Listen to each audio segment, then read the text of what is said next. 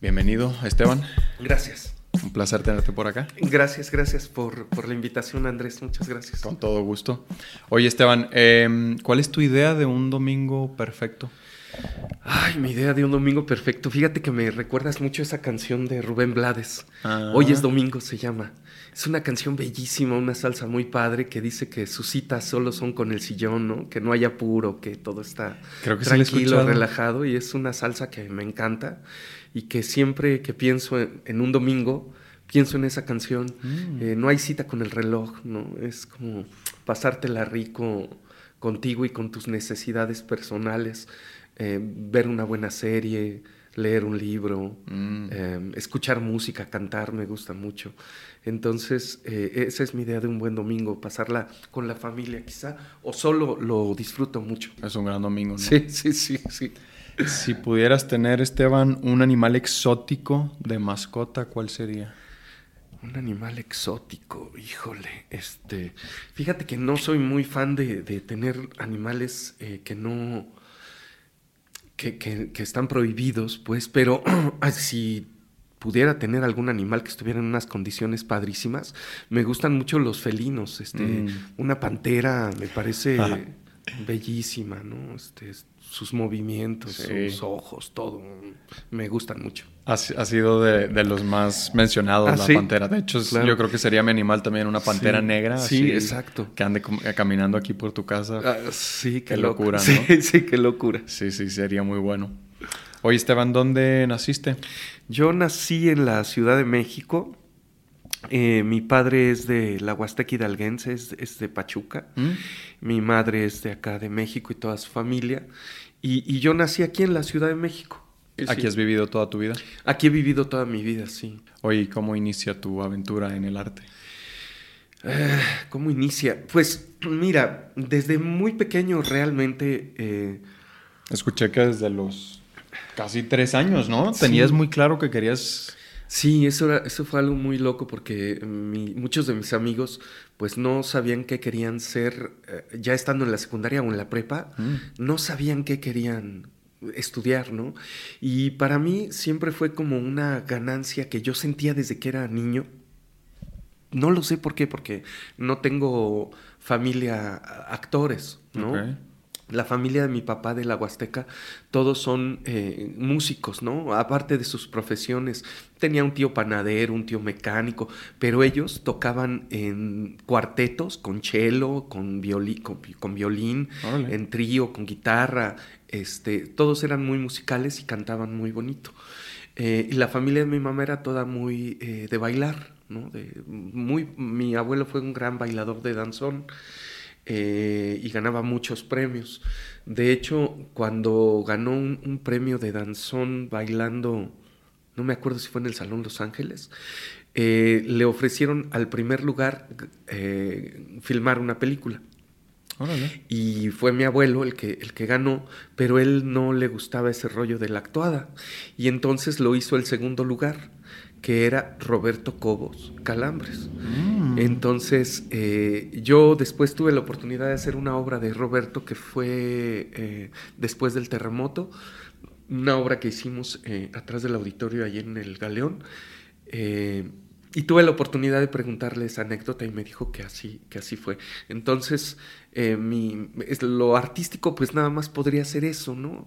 Pero yo desde chavito supe que quería ser actor, no sé por qué. Y así, o sea, tan, tan, tan, tan temprano de que a los tres años recuerdas como... Sí, a los tres años yo decía, ah, en, la, en el kinder, yo le decía a la maestra que, que iba a ser actor. Órale. Este, y, y, pues lo- yo lo tenía claro, no sé por qué Andrés, o sea, desde chavito lo sabía.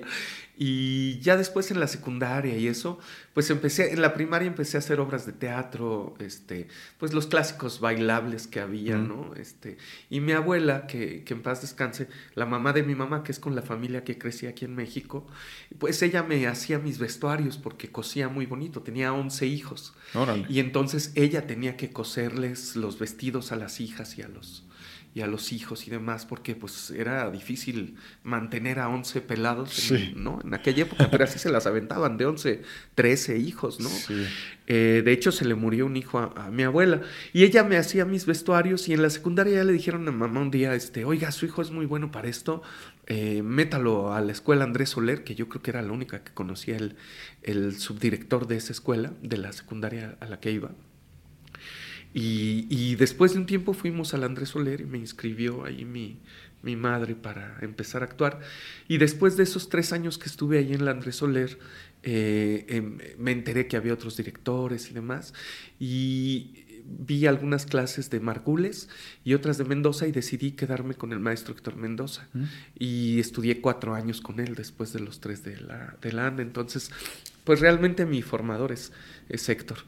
Eh, ¿Que él estaba en- dentro de una escuela o era como clases particulares? Héctor daba clases, eh, el maestro Héctor daba clases en la UNAM, en la Facultad de Filosofía, Ah. daba clases en su casa, que tenía un espacio muy padre eh, ahí donde vivía en un edificio. Y antes de eso estuvimos en varios lugares, en casas de amigos, de amigas de ella, de él, que le prestaban el lugar o se lo rentaban, yo no sé. Pero íbamos, eh, aquí en Insurgente Sur, íbamos a una casa de una señora y ahí tomábamos clase en un salonzote, hasta que ya entramos a su casa, que era eh, eh, la parte de abajo del edificio donde él vivía y su hermana. Entonces eh, tenían ahí como dos departamentos y la parte de abajo era su escuela personal del maestro, ¿no? Y también tuve oportunidad de ir con él a, a la facultad a tomar clases también. O sea que eran, me imagino que eran grupos pequeños. Sí, claro, éramos grupos pequeños. Estaba ahí Roberto Soto, estaba eh, Laura Padilla, estaba Hernán Mendoza, este, el hijo del maestro, estaba Fernando Escalona y no sé quién más. eh, creo que son los únicos que recuerdo a- ahorita. Estoy hablando de hace treinta y tantos años. Sí, un rato. Ya no me acuerdo tan bien quién más estaba ahí, sí. Oye, Esteban, ¿y recuerdas? Digo, supongo que no, no te acordarás de, de los tres años así también, pero ya en este proceso, antes de que entraras a la Andrés Soler, ¿qué era lo que te llamaba la atención de la actuación? Eh, sí, fíjate que eh, a mí me gustaba mucho ver las películas, ¿no? Yo crecí, crecí con, yo, yo le decía a, a mi madre o a mi pareja que cómo no estar tan dañado o afectado emocionalmente si crecí viendo las películas de Pedro Infante, este, eh, escuchando las canciones de José José, de Juan Gabriel, de Man- que eran puras canciones de despecho, Andrés. Sí. Era una cosa terrible, ¿no? O, la- o las películas de, de- de- de Pedro Infante, de Luis Aguilar, que eran de machos, de traiciones, ¿no? Y entonces, claro, a mí todo eso me, eh, me volaba la cabeza, este, cantarle a una mujer para enamorarla, este, como Enrique Guzmán, ¿no? César Costa. Entonces, a mí me gustaba mucho eso y yo desde la secundaria y eh, pues ya todas mis amigas me decían que cantara, que cantara, que cantara, porque les gustaba mucho cómo, cómo cantaba. Y entonces esa parte enamoradiza eh, que yo veía como en las películas me llamaba mucho la atención. Eh, esa, esa, esa, esa vida romántica me gustaba ver en las películas y yo creo que era parte fundamental eh, para mí de chavo que me llamó mucho la atención. Sentía que me palpitaba el corazón cuando, cuando vivía lo que estaba viviendo el personaje en Mm. escena, ¿no? En la película. Este, yo, yo, yo quería sentir eso, porque además siempre que veo una película me pongo en el lugar del protagonista o, Claro. del, o de todos los demás personajes. Eh, vivo las historias de cada uno desde otro, desde, desde el lugar de cada quien. Y entonces creo que de esa manera eh, soy más empático con cada uno de los personajes y con la postura que tienes tú como actor para empatizar con tu personaje. Lo defiendes desde su punto de vista, pero también entiendes el de los demás, ¿no? Y yo creo que eso complementa una estructura de un personaje que puedas armar. Claro. Eh, y por ahí yo creo que eso fue lo que me empezó a llamar la atención de la actuación. ¿Tuviste algo que reafirmaste una vez que ya eh, estudiaste en forma la actuación? Algo que reafirmé. eh, sí, mira, yo, yo entendía que, que esto no se trataba solamente de talento. Eh, yo reafirmé muchas cosas con el maestro Mendoza porque para él eh, lo más importante era la mística y el respeto por el escenario. Mm. para estar en el escenario tienes que ser puntual, ¿no? Tienes que llegar. Si tú llegabas detrás de él, te cerraba la puerta en la universidad, ¿no? Este, ya no entrabas. Y a mí me parece importante, yo soy este, un perro de la puntualidad, ¿no? Sí me gusta mucho estar a tiempo siempre. Eh, yo cuando voy a dar función de teatro, normalmente estoy dos horas antes porque no me gusta sentir que hay tráfico, que sucede alguna manifestación, marcha, todo lo que pasa en esta ciudad y que yo no llegue a tiempo, jamás me lo podría permitir. Entonces procuro siempre llegar mucho antes, me doy tiempo de tomarme una copa de vino o un café, este, de repasar mis textos, ¿no? Eh, de ungirme con eh, el vestuario del personaje, con el, el estar ahí. Eh, me gusta mucho eso y creo que esa mística que nos enseñó el maestro Mendoza, no solo a mí, sino a generaciones más arriba como Blanca Guerra, este, como eh, Luis Rábago, o, actores eh, y directores que formó como Luis de Tavira, Pepe Caballero, yo creo que algo que nos enseñó el maestro Mendoza es eso, el respeto por el escenario y el respeto viene desde tu estudio, ¿no? desde que estudias en casa y todas esas cosas creo que eso, eso reafirmé con, el maestro Mendoza. Toda la responsabilidad ¿no? que conlleva. Así es. Oye, ¿y sueles tomarte una copita de vino antes de función? Pues antes sí, sí me gustaba, fíjate, tomarme una copita de vino antes de, función. Está interesante, ¿no? Ahí en la, en la, en la Coordinación Nacional de Teatro, pues iba a la cafetería y me pedía mi copita de vino.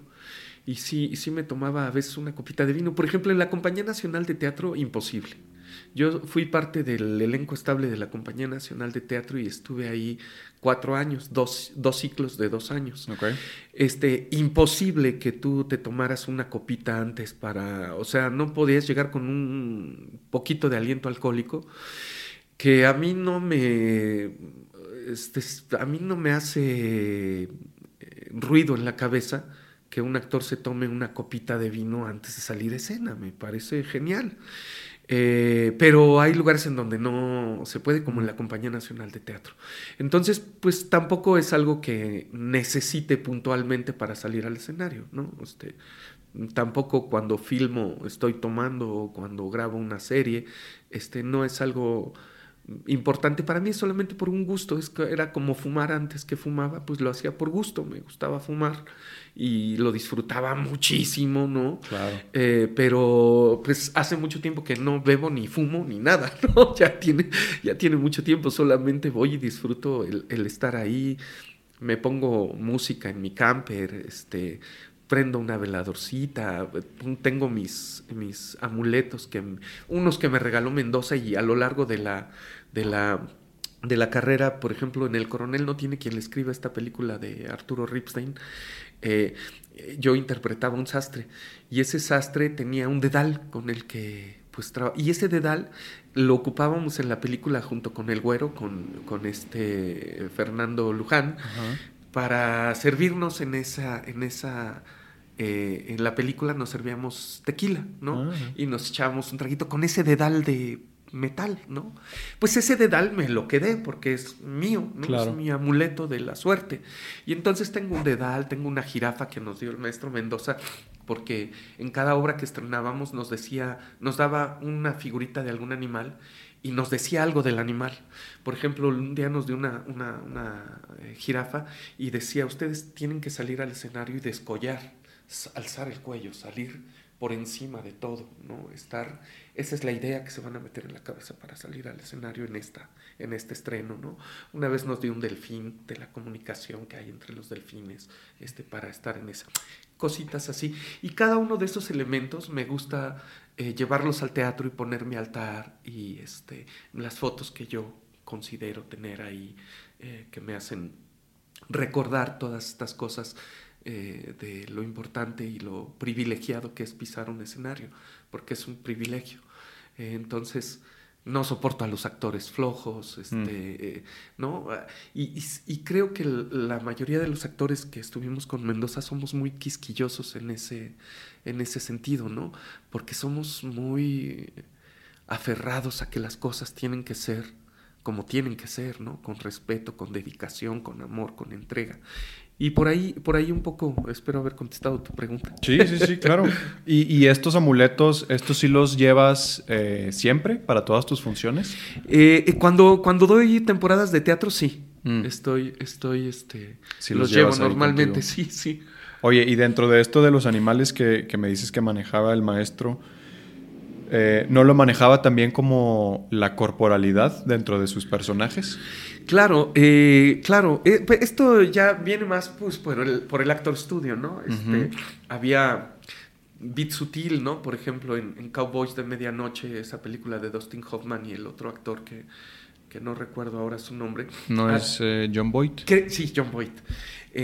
Hay una escena, por ejemplo, donde están comiendo en la mesa y est- esta es la mesa y entonces hace así en el plato y es como un caballo que está pegando, ¿no? Y ese es el bit sutil de ese personaje, que es un Mm. animal que se mete en, en- en- en ese personaje, ¿no?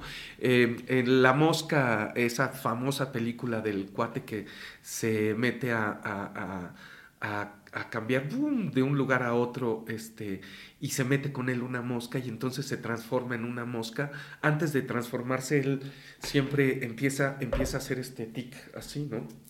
ese es un bit sutil, ¿no? Es, este, ya, esto y después ya se convierte en un- una pinche moscota, ¿no?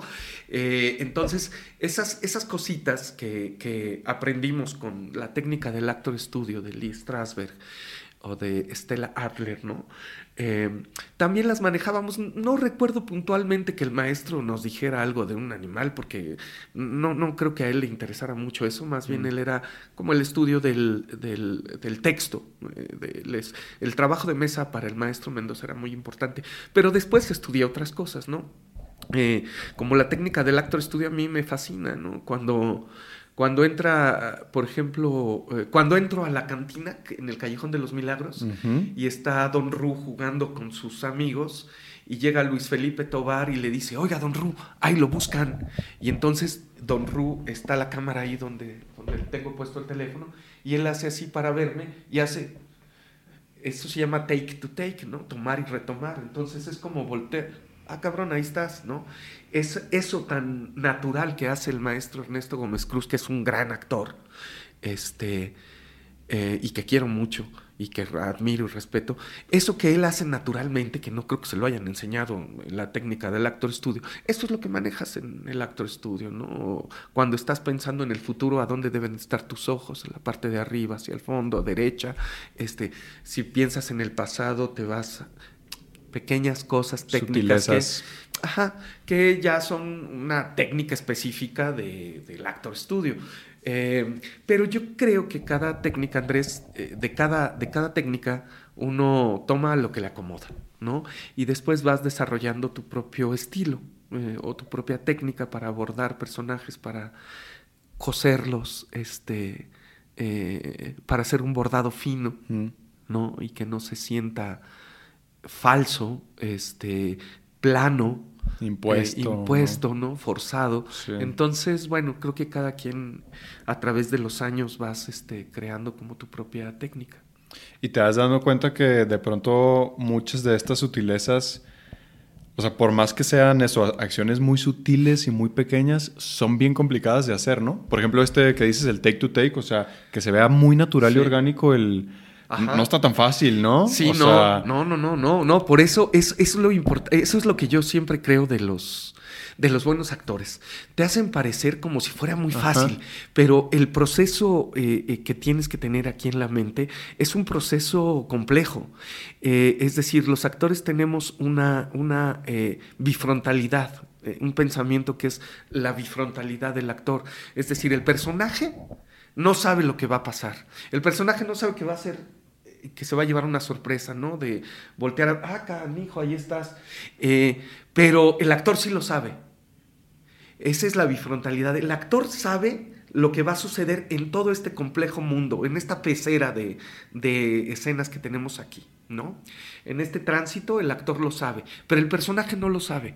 ¿Cómo engaño yo al personaje? O sea, ¿cómo me engaño a mí mismo para actuar como si fuera nuevo todo lo que estoy viviendo, en, por ejemplo, en cada función? Si das 100 funciones, ¿cómo haces que sea vivas, que, que, que sean vivas las seis funciones, que sean reales? Si ya puede forzarse, puede hacerse mecánico, ¿no? Lo que vives cada noche, de las 8 a las 9 de la noche o 10.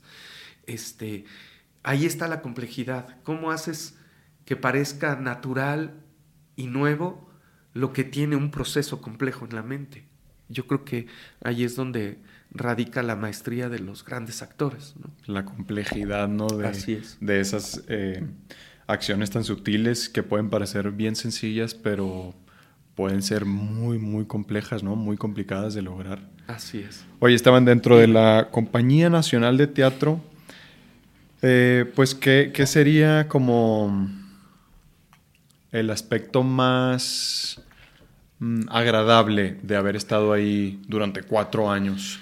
Ay, pues mira, eh, de entrada tener la oportunidad de, de hacer teatro de martes a domingo todos los días es un regalo, ¿no? Eh, y que te paguen por hacer eso, por vivir haciendo teatro, pues me parece que es echarte un clavado como en lo más profundo de tu ser actoral. Eh, nosotros trabajábamos de martes a domingo ensayando todas las mañanas, salíamos a comer y de ahí nos teníamos que ir al teatro a preparar la función de la noche, que era otra cosa distinta a la que ensayabas en la mañana, porque es un teatro de repertorio, entonces tienes montadas, pues no sé, 20 horas de teatro, 30, y las funciones duran a veces 8 funciones y la que sigue, ¿no? 30 funciones y bien te va, y la que sigue. No es como cuando yo empecé que las funciones eran de martes a, domingo, y entonces dabas temporadas de 100 funciones, igual de martes a domingo, ¿no? Eh, y los lunes acá en la compañía pues eran para hacer tus cosas de la casa, para ir a pagar la luz, este, comprar comida. Seguir con tu vida, ¿no? Con tu vida, dormir todo el día, ¿no? Pero yo creo que es un regalo bien padre que te da la compañía y que además se les da desde los actores principiantes que no tienen mucha experiencia, que tienen poco tiempo haciendo teatro, hasta los actores de número que ya son Anofelia Murguía, este Ricardo Blume, que en paz descanse, ya los actores eh, grandes, ¿no? Ahora este Julieta Gurrola, Arturo Beristain, este eh, Rábago, Luis, eh, Marta Verduzco, eh, antes estaba Rosenda Montero, que me tocó, eh, Monteros, que estaba ahí, y es un agasajo tener la oportunidad de trabajar con gente tan eh, diferente en, la actuación y con gente de tantas épocas. Mm. ¿no? Este, tienes la oportunidad de trabajar con los grandes actores de antes y los nuevos. Y también pues te brinda la gran oportunidad de trabajar con muchos directores este, de, de aquí y de otros países.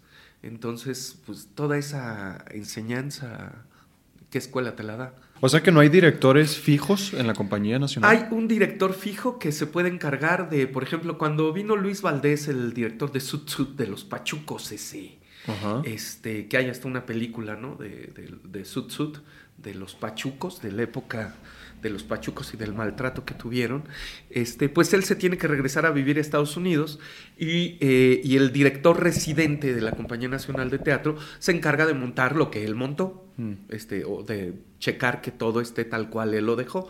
Pero no, los directores son invitados normalmente a la Compañía Nacional de Teatro, este, invitan a Martina Costa, a este a quien quieras, muchos directores de todos lados. Mm, eso está eh, bueno. Ajá, incluso de Inglaterra vino un director a dirigirnos acá. Órale. Este, y, eso, esa experiencia, pues, está padrísima, ¿no? Claro. Sobre todo esto, ¿no? Poder compartir con directores internacionales que puedan traer otras visiones, otras técnicas, otras sobre todo eso, ¿no? Otras visiones debe de ser sumamente didáctico. Y también vas a, otros países, ¿no? Les ha tocado, a mí no me tocó ir a España ni me tocó ir a Inglaterra, pero eh, él vino a dirigirnos y luego otra obra se fue a montarse allá al, Globo, Entonces, este, estar haciendo teatro allá en la compañía de Shakespeare, pues que hagas ajo, ¿no? Qué maravilla. Sí, sí, y es decir que ustedes tienen montadas al mismo tiempo hasta 20 obras. Sí, sí, sí, así es la Compañía Nacional de Teatro. Ahí puedes ver este, muchas obras. Es una compañía de repertorio. Entonces, eso quiere decir que hay un muchas obras formadas y salen y salen más las nuevas que se montan, ¿no? Qué complejo está eso. Sí. Pero como dices, o sea, ahí la, tanto la memoria como pues todas las habilidades eh, actorales se las trabajas al 100%, ¿no? Sí, sí. Cuando hicimos el Coriolano de Shakespeare, eh, que no se había montado en México nunca, hicimos tres versiones. Eh, con los mismos, el mismo reparto hacía tres versiones. Una que dirigió Martina Costa, otra que dirigió el maestro David Holguín y otra que dirigió otro director que no me acuerdo. Este, y estábamos en las tres obras, ¿no? Con diferentes versiones, una de Bertolt Brecht, una de Shakespeare y otra de... no recuerdo quién. Eh, y entonces trabajar con tres directores distintos, la misma obra con diferentes versiones, fue una locura muy padre. Em, con diferentes visiones, con diferentes técnicas, eh, diferentes épocas. ¿no? Entonces, bueno, pues en la de David Holguín que me tocó hacer como el antagónico, que era el, comandante Volsco, del ejército Volsco, eh, pues me tocaba estar con escudo y espada y darme una buena pelea en el escenario con, con este con Juan Carlos Remolina, que es un actorazo también, ¿no? Este, fuerte, tenaz, este, le sabe meter muy bien la, la mano a la, a la, espada. Entonces salían volando astillazos, ¿no? De, si no te tapabas, te da, porque va a la cabeza, no va al escudo, claro. para que se vea real. Entonces, este, pues fue muy enriquecedor, muy gozoso, este, eh, te hermana mucho con los mm. compañeros, ¿no? Es muy padre trabajar eso. Esto te da la compañía, vivir, decía el maestro Tavira cuando dirigía la Compañía Nacional de Teatro, que a mí me tocó con él. Vivir en compañía tiene, tiene su, su reto, porque también luego no te soportas, ¿no? Estás 24 horas, imagínate, este, estás más tiempo ahí que en tu casa. Entonces estás 12 horas, 18 horas trabajando con la misma gente. De pronto es difícil, la, la convivencia se puede tornar áspera en algunos momentos, pero siempre eh, terminas eh, ennobleciéndote por, la, por el trabajo, por la compañía. Y creo que en general todos los compañeros de la, de la compañía son gente buena, entonces es padrísimo estar ahí. Sí, se forma una hermandad que no te da cualquiera, ¿no? Digo, yo no he, estado, no he tenido la oportunidad de estar ahí, pero en el SEA, por ejemplo, pues era, era algo similar, ¿no? También estábamos durante tres años, eh, casi que 24/7 de verdad entonces, pues, y, luego compartiendo con gente sumamente emocional, sensible, vulnerable. Exacto. Pues todos tenemos días y momentos, ¿no? Entonces hay días en los que quieres matar absolutamente a todos y nadie me voltea a ver y tú esté para allá. Así es. Y, que hay conflicto dentro de los, dentro de los mismos ensayos, ¿no? Yo recuerdo que de pronto tú, por ahí de segundo tuvimos así un conflicto porque una de nuestras compañeras estaba como queriendo... Pues estaba buscando mucho protagonismo, ¿no? El director eh, Luis Eduardo Reyes, de hecho, era nuestro maestro de taller de teatro y estábamos montando una obra muy buena, de hecho.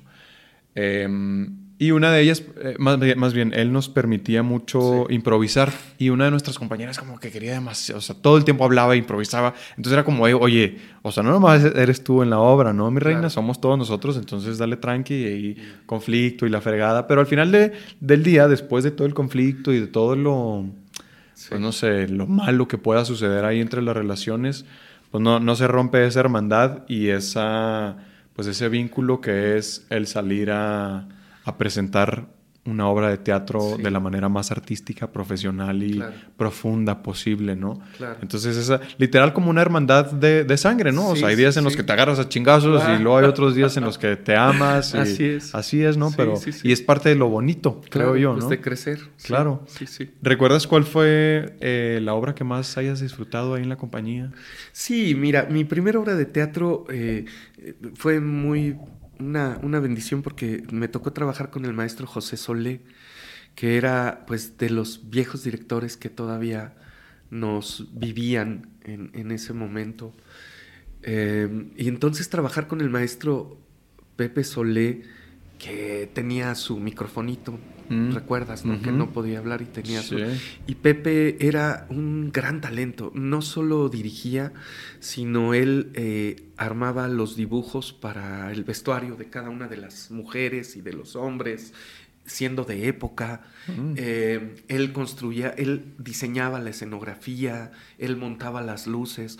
un director muy completo y muy divertido y muy eh, exigente. Entonces, mi primera obra ahí en la Compañía Nacional de Teatro fue eh, El Burlador, El Burlador de Tirso, no, ese era de Mendoza. El Burlador, eh, ahorita me acuerdo, es El Burlador de, es como la de Tirso, pero es otra, ahorita me acuerdo, que estaba de protagonista el maestro Beristain, que quiero mucho, Arturo. Y, esa fue mi primera obra ahí en la Compañía Nacional de Teatro, una que dirigió Pepe Solé. Em, esa obra me encantó hacerla porque era en verso y era muy padre para mí estar como apoyando mucho a Beristain porque fue una joda hacer esa obra. O sea, una semana antes todavía le estaba dando el maestro este, a Beristain una hoja con versos nuevos que aprenderse, ¿no? Entonces pues yo era como su comparsa en escena de, Arturo y, en la vida real también, pues entonces yo llegaba con él dos horas antes al teatro a practicar sus textos porque estaba pues a punto de explotar, ¿no? Arturo. Eh, y esa obra fue muy bella, eh, para mí fue muy bonito trabajar ahí. Sud Sud me encantó, este, la de los Pachucos, me encantó el Coriolano de Shakespeare que hicimos con el maestro David Holguín, que pues es uno de los grandes directores de, de México, ¿no? Este, trabajar con Martina Costa otra vez después de tantos años también fue para mí muy, muy bello. Em, el Jardín de los Cerezos es una obra que dirigió Tavira y que me tocó hacer a Epijodo, un personaje muy bello. Eh, y ay, esa obra me, me, vaciaba, ¿no? Me dolía mucho. ¿El de los cerezos? Sí, Lo que pasaba el personaje y el enamoramiento que mm. tenía y el dolor. Y era una obra muy bella para mí, la disfruté mucho. Parte del romanticismo, ¿no? Del que hablas que, te, que te gustaba. Mm. Exactamente, sí. Ni cómo, ni cómo esconderlo. Sí, justo. Sí, sí. Oye, Esteban, ¿y has notado algún cambio importante a lo largo de estos, digamos, 30 años? Eh, por ejemplo, que has tenido la oportunidad de trabajar con Jorge Fons, sobre todo en cine, pero digamos que en teatro también. Jorge Fons y eh, el señor Ripstein, que son como la vieja escuela, ¿no? Hermosillo. Hermosillo. Sí. Ahora en estos últimos años que, digamos, eh, se han dado estos otros eh, directores, ¿no? Que ya no son como de la vieja escuela. ¿Hay como algún cambio sustancial ahí que, que hayas notado en la manera de dirigir a los actores, en la manera de ser de los directores? incluso en, pues en toda la producción que conlleva hacer una película. Yo creo que, se, siempre se actualiza, ¿no? La vida va actualizándose poco a poco, como cuando te llega la actualización de tu computadora, ¿no? Este, eh, ha cambiado la forma, porque, por ejemplo, antes que trabajaba yo con esos directores que, ay, que fui muy afortunado de tener todavía la oportunidad de trabajar con, con, esa gente tan importante en la industria cinematográfica o con pilares del cine como ellos tres. Antes se trabajaba con celuloide, ¿no? O sea, antes, si tú eras un actor que no eras preciso, o no trabajabas, eras profesional y no trabajabas tu texto, este, se te les subía mucho la cantidad de dinero por la pérdida de material. Claro. Ahora tienes unas este, camaritas que grabas puedes estar grabando eternamente. Todas las tomas que quieras. Como lo que decíamos del Joker, ¿no? Las tres este, semanas así, órale. Tres semanas que hicieron antes de, que él encontrara el personaje a la basura y vamos a empezar otra vez, ¿no? Como que suertudo. Qué privilegio. Qué privilegio, ¿no? Así hasta yo. hasta yo le saco el Joker. Claro. Este. Eh, no, no, pero eh, esas cosas, por ejemplo, así técnicas que he visto, es mm. eso, ¿no? Eh, de pronto, pues ahora todo es más fácil, es más moderno, es más preciso. No me gusta tanto la textura de lo que veo ahora. trabajar en, 16 milímetros, en 35, este, era muy padre, ¿no? Mm. O sea, de verdad, que se llevaran los cartuchotes de cine a imprimir y luego traerlos para acá y se perdía un cartucho y no, ¿dónde está el cartucho de tal semana? Y era una locura padrísima que me tocó vivir y eso todavía era como de la época del cine de oro, ¿no? O sea, esa gente vivió eso, que yo estaba, que alcancé la colita de eso, ¿no? Em, yo creo que ha cambiado sistemáticamente en eso en cuanto a material y a técnicas. Y los directores creo que, que no tanto. Mira, los directores son lo mismo siempre, siento. Hay directores que solamente dirigen su escena, o sea, no son directores de actores, mm. ¿no? Y eso es lo que yo siempre he tratado de hacer conciencia, por ejemplo, en mis amigos directores, ¿no? Eh, les digo, ¿por qué no se vienen a tomar un taller de actuación conmigo? Y entonces va Alfredo Herrera, que fue mi productor en, en Bisbirige, en Canal 11, y van otros amigos directores y dicen, claro, este, eh, es muy enriquecedor ver desde este otro lado la actuación y entender cómo vas a dirigir a un actor y a otro, porque un director tiene que ser casi como un psicólogo. Mm. A ti no te van a dirigir igual que a mí. No tendrían que. Nos pueden dar la misma instrucción, pero si tú no estás entendiendo o yo no estoy entendiendo, el director tiene la obligación de llegarte y contarte al oído una historia y decirte, mira, creo que es por acá, tendrías que pensar en esto en este momento para que ¿no? Y al otro otra cosa, este, tú estás aquí, no te dejes de este asunto porque y vamos a ver qué pasa, chingas, ¿no? Y sucede el hecho. Este, hay directores que se preocupan solamente por sus trazos, ¿no? Por dirigir eh, la cámara, dónde va, la luz, este, te dejan solo, ¿no? Eh, yo creo que de los directores que más se preocupaban por que el actor entendiera lo que quería hacer a Jorge Fons, eh, pero te daba una libertad absoluta. Eh, muchas cosas de las que suceden en la película son cosas que yo propuse. por ejemplo, cuando, por ejemplo, yo tiré la sal cuando está Juan Manuel, yo tiro la sal y hago esto que, eh, que, eso no venía en el guion, ni nadie me lo dijo, eso lo, lo, hace el actor, es la cocina del actor. Y entonces, sin decir, estoy diciendo que este personaje es supersticioso, ¿no? Y este tipo de cosas son las que creo que hacen redondas a un personaje, que eh, sin tener que ser explícito, eh, al espectador te, te, van dejando saber cosas, aunque no las razones, te entran clic, directas cada que, yo tenía un encuentro con Gómez Cruz, yo pedía que me dieran un regalo, ¿no? Porque la primera escena que tuvimos, él me regala los calcetines y los calzones que, compró supuestamente para él. Y entonces, en base a eso, le digo a, Jorge, oye, Jorgito, ¿y no sería bueno que, este, ahorita que salimos de acá atrás, de estar en, en la bodeguita dándonos cariño, este, que yo también pasara con otro regalo. Es decir, esas atenciones que el personaje, que Don Ru tiene para con él, no las tiene para con su esposa. Mm. Pero sí las tiene para este chavo. A ella hasta la patea, ¿no? Pero al chavo cada... Y dice, sí, claro, tráigale un regalo. Y le digo, un regalito. No, no, un regalo grande que se vea. Y entonces, este, me dan un regalo grande a petición de Jorge y yo paso por en medio de él y de otro actor y le digo gracias, me voy. Hago notar que me, cada que lo veo hay un regalito para el amante, un regalito, un regalito. Esas cosas te dicen algo. Este, hablabas al inicio de, antes de empezar la entrevista que no le tuviéramos miedo a las pausas, ¿no? Que les decías que había veces algunos eh, entrevistados tuyos que de pronto se sacaban de onda por las pausas, ¿no? Y, es lo mismo en el cine. Yo creo que, las pausas hablan más de lo que, de lo que el actor pueda decir o el personaje. Eh, yo creo que por ahí es lo que he sentido que ha cambiado. Eh, no tanto así la forma de dirigir, porque hay directores que se siguen sin preocupar por cómo dirigir a un actor,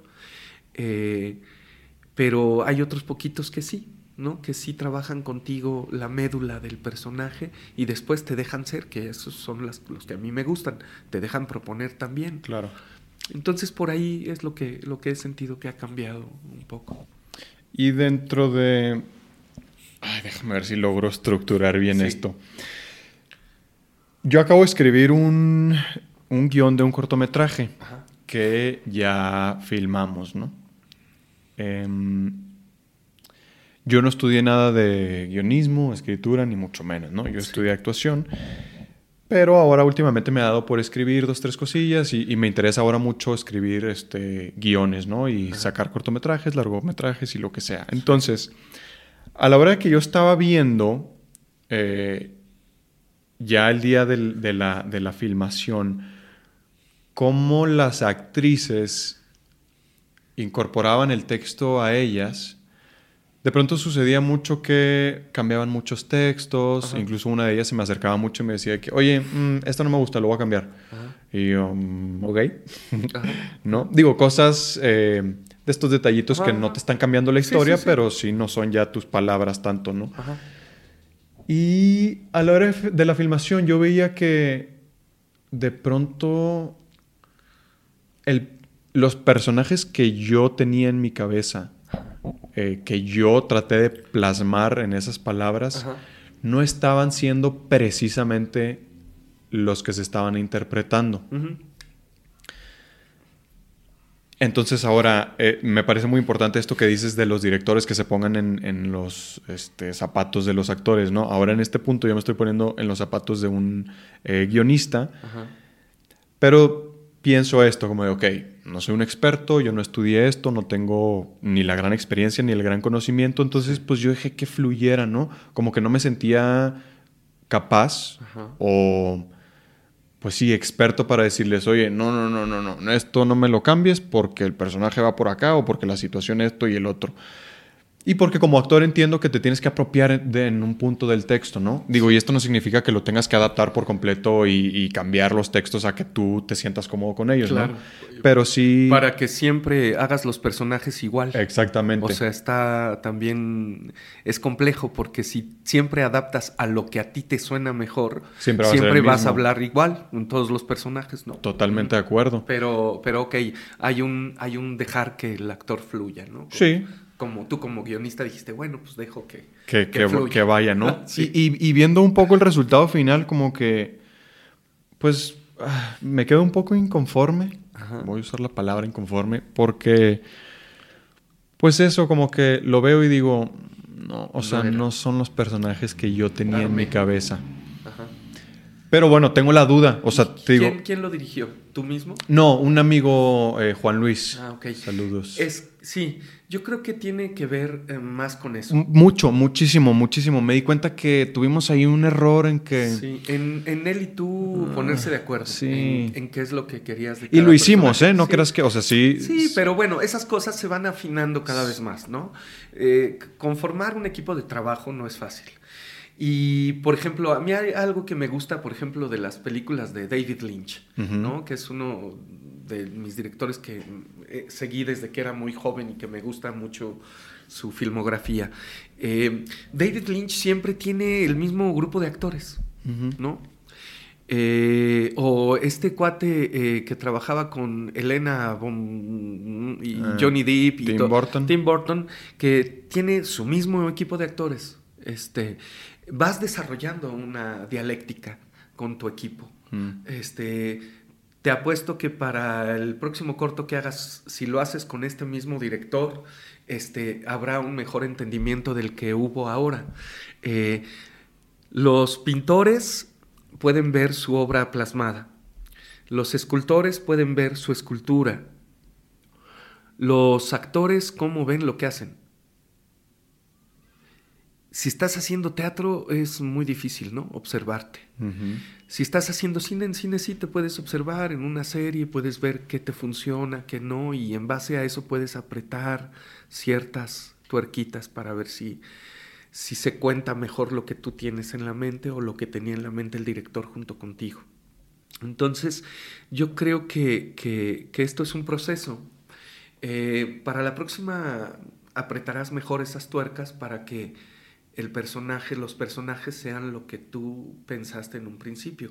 Pero eso también tiene que ver con la experiencia. Claro. Este, vas a ir adquiriendo más experiencia y te digo, este, acción, error, acción, error y vas corrigiendo. No hay de otra.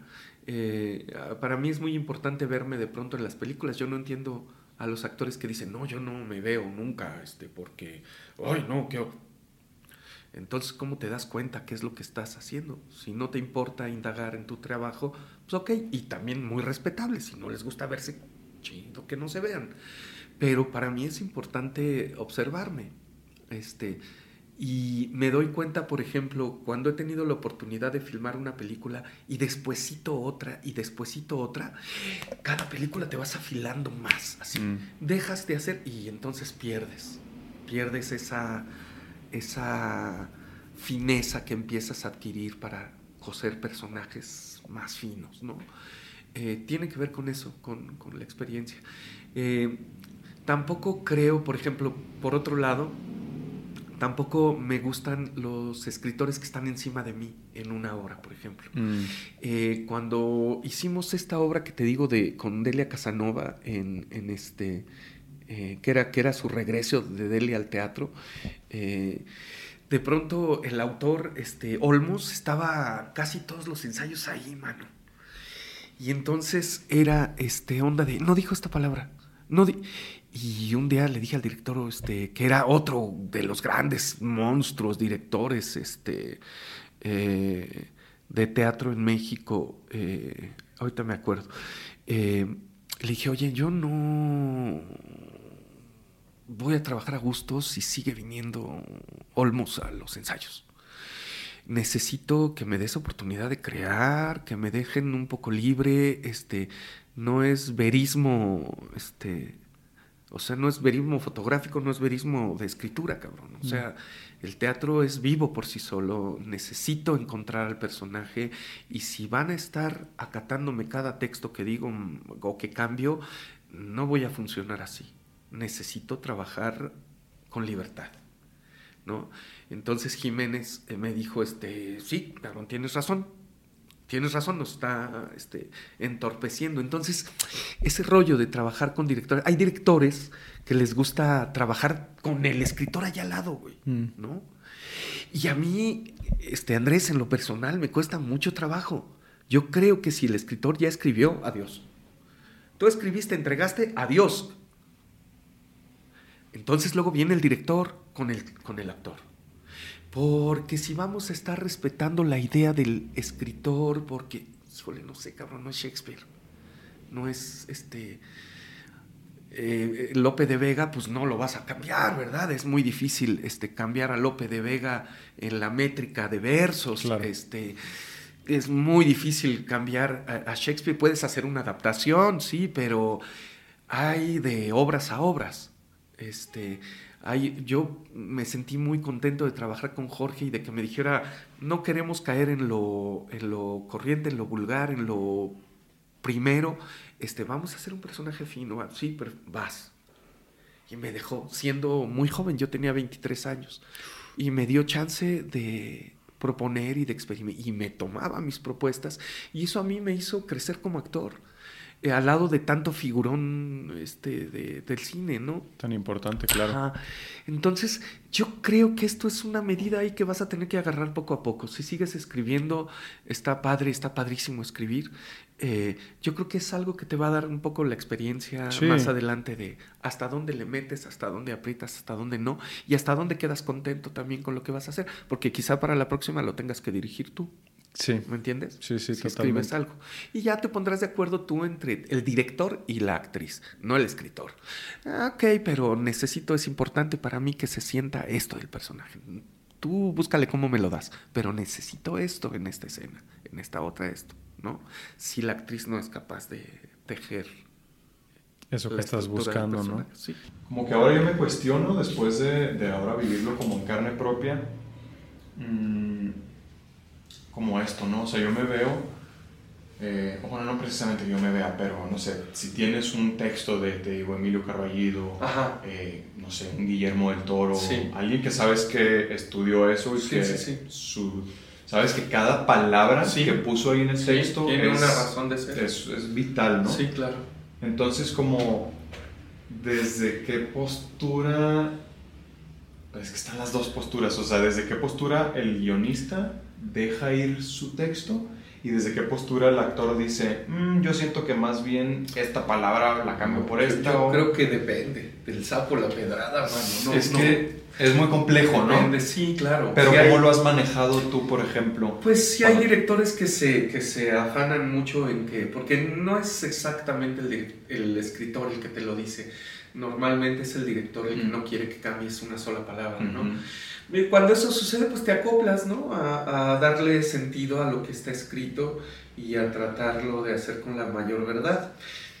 Este eh, es lo mismo. Mira, yo también creo que... Regresamos después de esta interrupción. Em, y qué fuerte y qué importante tener esta persona que te cobija, o sea, alguien tan, tan grande como Jorge Fons que te daba la oportunidad de proponer esto que me dices de que, oiga, maestro, ¿y por qué no llega? O sea, es una, me parece una propuesta bastante grande, ¿no? El decirle, maestro, ¿qué tal que, que en cada eh, ocasión que los personajes se ven, le da un regalo, ¿no? Sí. Y que una figura tan importante como él te lo permita. Sí. Sí, y luego tuve la oportunidad de trabajar con él en, Gitanas, que fue una novela que hicimos. Eh, estuvimos un año grabando esa novela, también con grandes figuras ¿no? de, la actuación en México. Y, fue también una, toda una experiencia tener ahí al maestro Jorgito diciéndome cosas al oído, ¿no? Porque había gente que no se quería poner el apuntador, mm. porque ya ves que ahora es la moda de no, yo apuntador, no, pues, ¿qué pasó, no? Yo, yo, me lo memorizo. Está padre memorizártelo, pero también está padre saber utilizar el apuntador. Y entonces Jorgito me decía, ¿te pondrías el apuntador? Y yo, sí, Jorgito, ¿cómo no? Solo te voy a decir algunas. Un año tuve la oportunidad de que él me decía, este, asómate detrás de la columna. Y entonces yo me asomaba detrás de la columna, saca la quijada, saca la quijada. Y así cositas, ¿no? Detalles como de actuación mm. que me iba apuntando en cada escena. Este, yo, por ejemplo, había una pelea y me dan una rastriza y empiezo, se me ocurre empezar a hacer como cerdo. En, en, la pelea, ¿no? Y entonces oigo a Jorgito en la cabina diciendo, ¿quién está haciendo ese ruido? ¿Quién? ¿Quién? Síguelo, síguelo, quédate con él, quédate con... Una cosa padrísima, trabajar de la mano de Jorge. Y también de Arturo, o sea, Arturo Ripstein es una cosa bien bonita trabajar con él. Yo lo, quiero mucho, me parece uno de los directores más eh, severos y simpáticos, porque conmigo fue un encanto, eh, a pesar de todas las historias que se cuentan de la rudeza que tiene el mm. maestro ¿no? al dirigir. Sí tienes que ser muy preciso con él, ¿no? Y llegar a la marca justa, a la altura justa, este, decir el texto cuando tiene que ser. Es, muy preciso, pero también tiene mucha bondad. Él es un, es un gran director, igual que Hermosillo en, su tiempo. Y ellos, este, acabo de trabajar en una película que todavía no sale, que se llama 1830 seis, creo, este, cuando el petróleo fue nuestro, con este Sergio Oljovich, que es otro de los viejitos que queda del cine, ¿no? Y también, pues, muy grato trabajar con, esas grandes figuras del cine eh, de nuestra de nuestro cine viejito. De allá. ¿Te acuerdas cuál fue la primera escena que grabaste del Callejón de los Milagros? Sí, estábamos en Tlalpan, en donde había la locación de la vecindad. Fui a ver la vecindad. Eh, la primera vez que fui, fui a ver eh, cómo estaban filmando allí en la vecindad. Y, este, y me emocioné mucho de ver allá a María Rojo, que pues ya había trabajado con ella en mi primer largometraje, que fue La Tarea Prohibida. Eh, y estaba Margarita Sanz, Delia Casanova, figurones, ¿no? sí. Y este y ahí fue la primera vez que fui a ver qué es lo que estaban haciendo. Y luego creo que mi primera escena en realidad fue la del centro, la de los calcetines, porque tengo una, una foto de que tomaban Polaroid, este vestidito para esa escena. Mm. Entonces yo me imagino, no recuerdo bien, pero me imagino que la primera escena debió haber sido esa ahí en el centro. Donde te regalan los sí, donde empiezo, sí, sí, sí. Justo estaba viendo eh, un videito de, de esa escena y pues qué maravilla, ¿no? Poder filmar ahí en el Zócalo. Sí, y... ahí también fue la escena de los baños, este, ¿Ah, sí? que me agarra ahí en la regadera con él y este Bernal y entra y me da ahí una golpiza en la pared. Este también eran unos baños que están ahí en el centro. Entonces por ahí estaban eh, algunas locaciones. Sí. Qué bonito poder este, estar ahí trabajando en el centro, ¿no? Sobre todo ahí cerca del Zócalo y todo esto. Sí, y esa adaptación tan bella que hizo Leñero y, este y, Jorge Fons del libro de Naguib Mahfouz, eh, que qué maravilla, ¿no? De la India a México. Este, y también que entró la, la película, también que cae todo, ¿no? Las historias este, a través del juego de dominó y eso, me parece brutal el trabajo que hicieron ambos. Perfectamente bien adaptado, ¿no? Sí. sí. Pues sí, no por nada sigue siendo una de las películas, ¿no? Icónicas, una gran, gran película. Sí. Y tenías 23 años entonces cuando estuviste ahí, qué maravilla. Sí, mi primer peli fue a los 21, que fue La tarea prohibida con María Rojo, que era pues una película también difícil en esa época porque era un incesto. Eh, se sabe hasta el final, ¿no? Que soy el hijo de la primera película, que era mm. María Rojo y Pepe Alonso. Y, y de, a los 23 hice El Callejón, sí. Estaba bien chavito. Qué maravilla, sí. Una gran escuela, ¿no? Sí, cómo no. Oye, Esteban, para ir cerrando, digo, tengo 10.000 preguntas que hacerte, pero el tiempo nos comió. Eh, ¿Alguna película, obra de teatro, libro que nos recomiendes? ¿Algo de lo último que hayas visto, leído? Sí, em, mira, hay muchas, me gusta ver muchas series porque me gusta ver los tonos en los que trabajan eh, los actores, mm. ¿no? Este, me gustan mucho las películas argentinas. Oh, son buenas. Eh, hay una película que se llama... Se llama esta película que se llama se llama este yo también con los nombres soy espérame es que es una bellísima película. Bueno hay una canadiense francesa que me encanta que se llama las invasiones bárbaras o el final de mis días que es uno de los guiones más inteligentes que he, que he visto. Eh, me encanta esa película es una joya si puedes verla no te la pierdes sí la voy a ver. Eh, y esta otra película que se llama este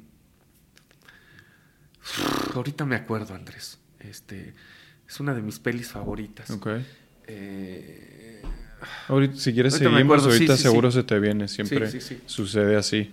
Em, y bueno, algo de lo que te preguntaba ahorita fuera de, cámaras, ¿cuál sería tu ideal o tu meta? Híjole, mi ideal o mi meta profesional, eh, seguir trabajando, mm. nada más. O sea, yo no tengo una meta así de quiero llegar a ser como quien, como nadie. Este, yo quiero tener la oportunidad de seguir trabajando y desarrollando personajes, que es lo que más me gusta.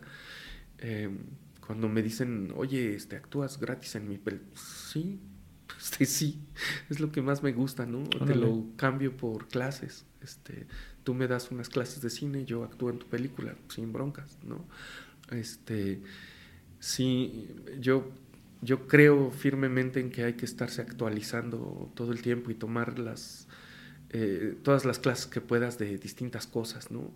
Ahorita estoy muy clavado como en las neurociencias con mi chava, que es mm. fisioterapeuta y, y, también es psicóloga, y me encanta ver todo lo que se está haciendo, ¿no? Por ejemplo, ahorita acaba de salir un seminario, yo voy a dar un seminario junto con ella y otros dos doctores acerca del cuerpo. Sí, sí, vi. Y, eh, y, acabamos de ver otro, mi chava y yo, que es este cine y filosofía, ¿no? Y entonces esas, esos seminarios, esos talleres, me gusta eh, tratar de tomarlos todos los que, los que se puedan, porque creo que por ahí se van armando cosas padres. Eh, me parece que ya no es nada más, somos de cine, somos de teatro, somos de neurociencias, o me parece que todo es, se está entretejiendo de una manera que me entusiasma. Sí, de acuerdo. Me llamó mucho la atención que justo has tomado como muchísimos cursos y talleres, ¿no? O sea, no, recuerdo como Eh, ahora como dentro de los currículums que he visto aquí de los invitados, eh, pues no recuerdo uno que fuera como el tuyo, ¿no? De, ah. hasta la fecha, tantos talleres, tantos cursos. Ah, y lo importante que es eso, ¿no? Como bien lo dices, o sea, fíjate, empapando. Fíjate que en, eh, en la escuela de, que está en, en, España, en este... En, no Barcelona, en Madrid, de este directorazo, este, donde va a actuar ahí eh, eh, Penélope y este Javier, Javier Bardem. Este, eh, para aplicar a esa escuela es difícil, pues.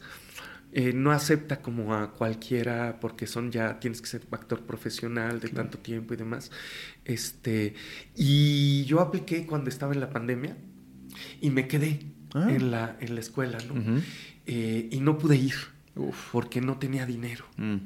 Eh, entonces, esas son de las cosas que me ha pesado mucho, porque incluso me ofrecieron la mitad de beca, ¿no? Para que fuera. Y no pude ir, ¿no? No pude conseguir boletos de avión, no pude la conseguir pandemia... dónde quedarme allá. Este, el, amigo que tenía no me contestó nunca en España.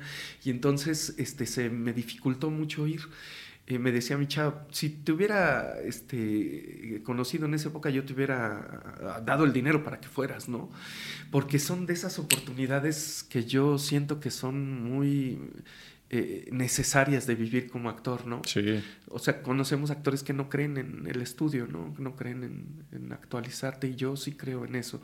Creo que hay que estar constantemente este, eh, preparándote tomando clases de, de por ejemplo, ahí en, en, Seu, en que la directora es la maestra Luisa Huertas, que es otra mujer que admiro mm. muchísimo, muchísimo.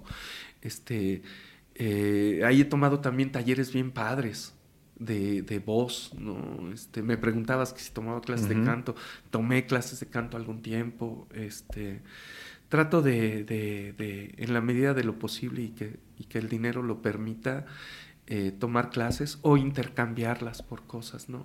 Este... Eso es bueno. Mm, no, había escuchado ese, intercambio, exacto. Sí. pues es que si, si digamos que vas a trabajar sin esa remuneración económica, pues que sea de otra manera, ¿no? Sí, claro. Y siempre es bien aceptado. Sí, claro. A lo largo de estos años que tienes de carrera, los 33 años de carrera, ¿has notado o tienes así como muy puntual, muy específico, alguna habilidad tuya que más haya evolucionado? Sí, yo, creo que eh, lo, que yo elijo para cada personaje, eh, esos pequeños detalles que yo tengo la capacidad de ver eh, para los personajes, son esos detalles que hacen clic con la gente. Por ejemplo, estaba viendo una entrevista que le estaban haciendo de esta última serie que hice que se llama Senda Prohibida, que está en VIX Más. Eh, y de pronto estaban entrevistando a la productora, al actor eh, principal que era eh, Raúl Méndez y a Ella Valden, que es también la actriz este, protagónica. Estaban ellos tres nada más en una entrevista que les estaba haciendo Álvaro Cueva, ¿no? en la cueva de Álvaro. Y entonces eh, le decía Álvaro, oye, es que es maravilloso ver estos personajes que hablan como en aquella época. Por ejemplo, había frases que jamás había escuchado, que, jamás había vuelto a escuchar, como, ¿qué? ¿Te untaron manteca en los bigotes? Maravilloso. Y dice eh, la productora, sí, es que teníamos un historiador en la serie. Eh, yo no dudo que haya existido un historiador en la serie que trabajó directamente de la mano con los escritores, mm. ¿no? Volviendo a lo de los escritores. Pero esa frase fue una frase que yo metí. ¿Mm? No la dijo ningún historiador. De hecho, cuando estaba ahí la productora, Giselle, que la quiero mucho y si nos ve le mando un fuerte abrazo, pero Giselle estaba en el set ese día y me habían dicho que ya no metiera yo tantas cosas, ¿no? Por diferentes motivos. Claro. Y entonces yo le digo, no, es que yo sé qué es lo que tengo que meter del personaje. Pero dije, ok, no vuelvo a meter nada. Estaba ella sentada en un sillón donde íbamos a grabar, en, mi oficina, en la oficina de, nuestra oficina. Y entonces llego y le digo, mira, este, Giselle, en esta escena que vamos a grabar ahorita, son tres veces que el personaje repite lo mismo, ¿ve? la misma frase, mm. tres veces. te quiero pedir favor de cambiar esta frase por que te untaron manteca en los bigotes. Pero ¿qué es eso? Eso es una frase que decía mi abuela, porque cuando un gato se va de tu casa, o sea, cuando llegas con un gatito a tu casa, le untas manteca en los bigotes, decían los viejos. Y el gatito, por más que se vaya, siempre va a volver a tu casa. Cuando tú tenía yo una novia y no me sacaban de su casa, mi mamá me decía, ¿qué? ¿Te untaron manteca en los bigotes o qué? Entonces, si este personaje está todo el tiempo metido con esta mujer, te pido permiso para decir que te untaron manteca en los bigotes. Pues esa frase que yo metí fue la que hizo eco en esa persona, Álvaro Cueva, y en algunas otras seguramente. Claro. Ese trabajo este, no lo hace ningún historiador, lo hice yo. Y de pronto, cuando no te dan ese, ese, ese crédito, tú dices, ah, caray, pues, este, ¿cómo? Sí. Si eso ni siquiera querían, ni no venía escrito y no querían que yo lo metiera. Y terminé metiéndolo porque yo creo que esas cosas enganchan al público con tu personaje. Así como esa te puedo decir muchas, desde el Callejón de los Milagros, desde que en cada personaje trato de meter cosas. Ahora, no soy un actor que esté hablando y hablando y hablando tonterías todo el tiempo. Creo que hay cosas específicas que se quedan en la mente de los espectadores. Por ejemplo, en, Guerra de Ídolos, que es una serie que hicimos, mm. eh, no me acuerdo quién la producía, si era HBO, Netflix o no sé quién, eh, yo traía una pistola.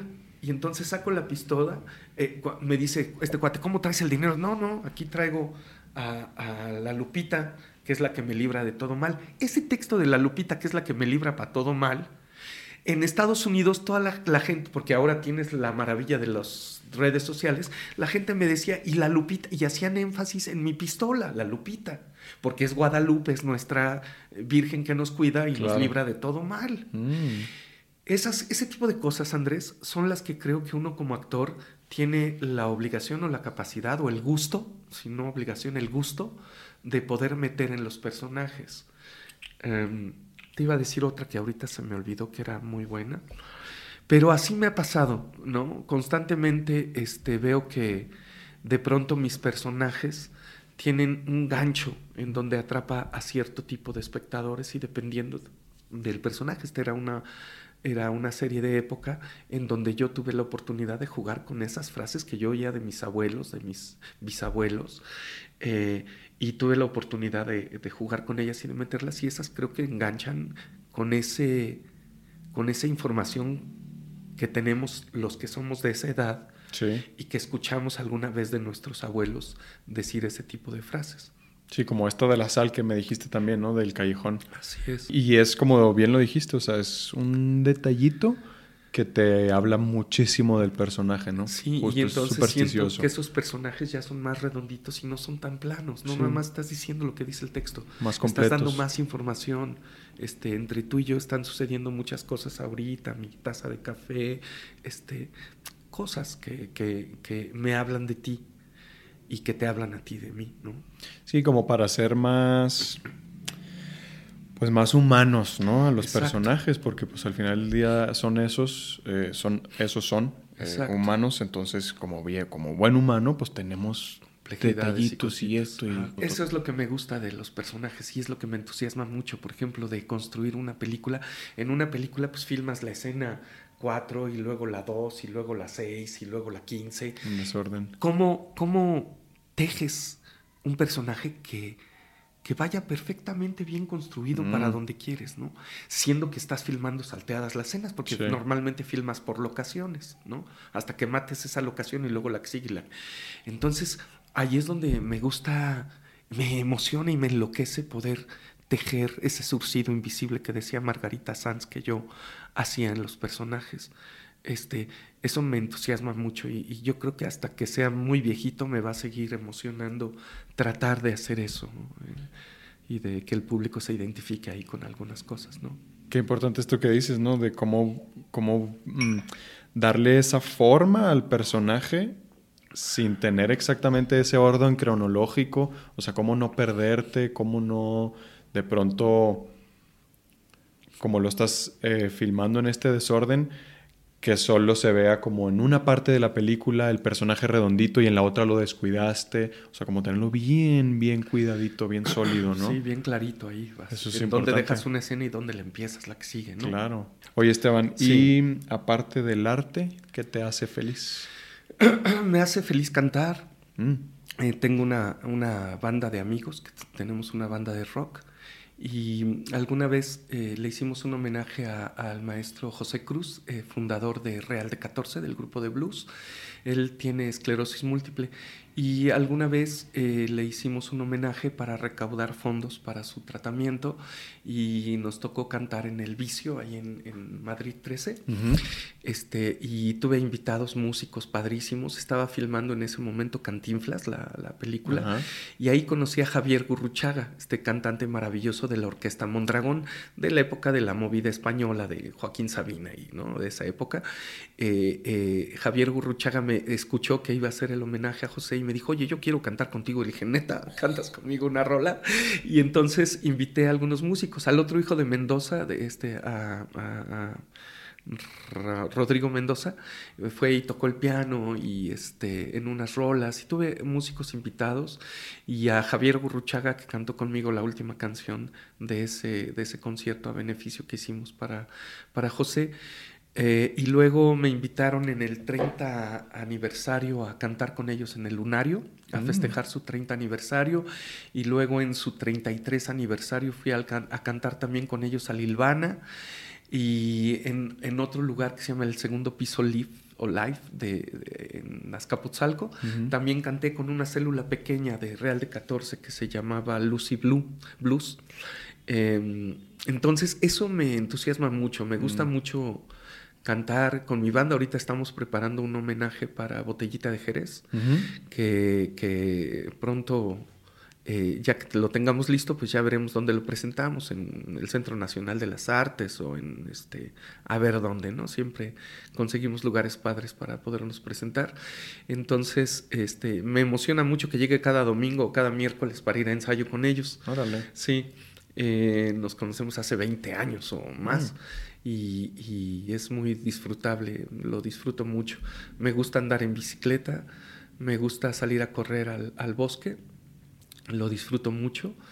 Eh, y pues yo creo que eh, ver series me encanta, ver series y películas Mm. me fascinan, me fascinan. ¿No, ¿No se te vino el nombre de esta otra Estoy película? pensando en esa película, se llamaba... Si, este, si no, cuando se te venga me lo dices es- y lo sí, pongo. sí, sí. Es un cuate que tiene mala suerte, que le dicen la mofa, mufa, es este, la suerte está echada. Mm, Es un peliculón que además lo pueden encontrar en YouTube, ok. ¿no? Le pones la suerte está echada, película completa. Una joya de película, una belleza, sí, es una... Y además trata de un actor, ¿no? Ah. Entonces, es una cosa muy bonita. Eh, me gusta mucho el cine argentino, me gusta El hijo de la novia, este, con, con este Ricardo Darín. Eh, me gusta El lado oscuro del corazón, que es muy poética, ¿no? Y muy... Es una cosa muy bella. Hay, hay muchas películas argentinas que me Sí, entusiasman. muy buenas. De sí, sí. 12 reinas. Doce reinas. Es una sí, gran película, sí, ¿no? Sí, sí, también con Darín, ¿no? Sí, con Darín. Sí. Tienen, tienen muy buen, muy buen material allá Así en es, Argentina. así es, así es. Y hacen mucho teatro, que eso está padrísimo. Sí, eso no lo he podido ver, pero sé que hacen un gran Sí, teatro, ¿no? Sí, sí, sí. Qué pues maravilla. en todos lados hacen teatro.